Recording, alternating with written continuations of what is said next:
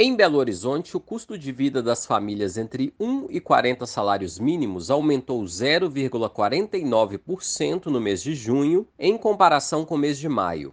Entre as famílias com renda entre 1 e 5 salários mínimos, o aumento foi maior, 0,79%. A variação é medida pelo IPAD UFMG.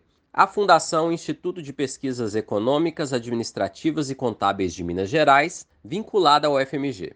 O preço atual da cesta básica de alimentos com 13 itens é de R$ 553,56, isto é, mais da metade do salário mínimo. No último mês, a cesta básica teve queda de 0,68%, mas no acumulado em 12 meses, teve alta de 16,24%.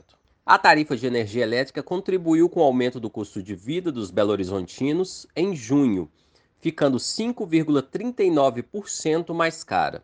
Ao longo de um ano, a inflação acumulada na capital mineira foi de 8,23%. De acordo com o DIEESE, o Departamento Intersindical de Estatísticas e Estudos Socioeconômicos, em junho, o mínimo necessário para a sobrevivência de uma família brasileira de dois adultos e duas crianças, com alimentação, educação, higiene, lazer, moradia, previdência saúde e transporte é de R$ 5.421,84. O mínimo necessário é quase cinco vezes o salário mínimo atual, de R$ 1.100. De Belo Horizonte, da Rádio Brasil de Fato, Wallace Oliveira.